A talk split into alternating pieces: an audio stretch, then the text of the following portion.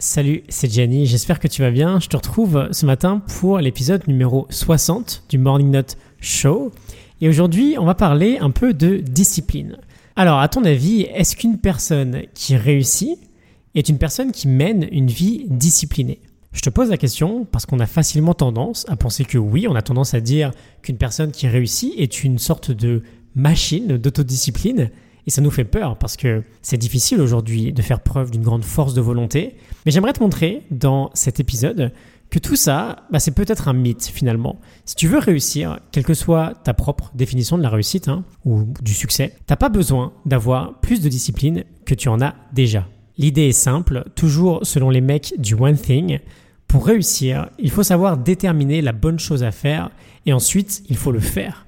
On parle pas de tout faire, juste cette chose-là, mais par contre de le faire bien. En gros, va falloir que tu arrives à concentrer ta discipline, à concentrer ta volonté sur l'action la plus juste.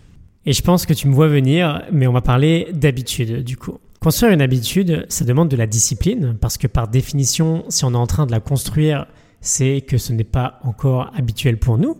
En revanche, et c'est tout l'avantage de l'habitude, une fois qu'elle est acquise, elle ne te demande plus trop de volonté pour être réalisée.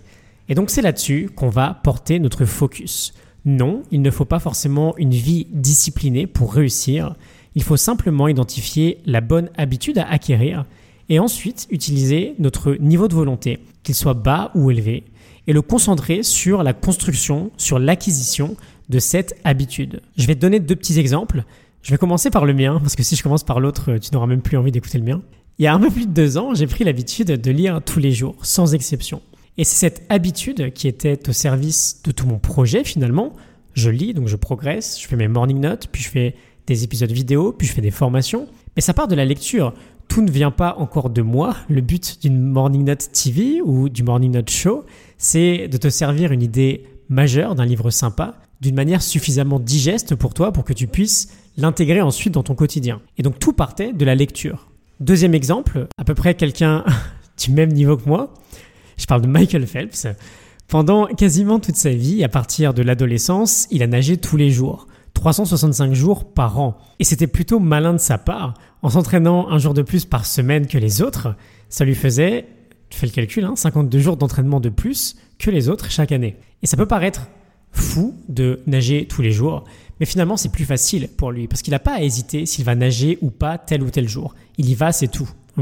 Nager, c'est son one thing et il s'est concentré dessus à 100%. Je te partage trois petites choses pour terminer cet épisode. La première, ne sois pas du coup nécessairement une personne ultra disciplinée, mais pense à créer une habitude puissante qui te servira tous les jours et qui te fera avancer tous les jours et concentre le peu de discipline que tu as, si tu n'en as pas beaucoup, à la construction de cette habitude. La deuxième, concentre-toi sur une seule habitude à la fois. C'est toujours plus simple pour ton cerveau d'enregistrer ce nouveau circuit s'il n'a euh, à se concentrer que sur celui-ci. Et le troisième, troisième chose, donne du temps à la construction de ton habitude. Ne sois pas super pressé.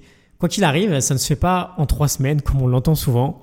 Et voilà, ça peut prendre des mois, ça peut prendre énormément de semaines, donc reste patient. Je te laisse identifier quelle habitude tu dois mettre en place dans ton quotidien. Tu n'es pas obligé d'y consacrer 6 heures par jour comme Michael Phelps.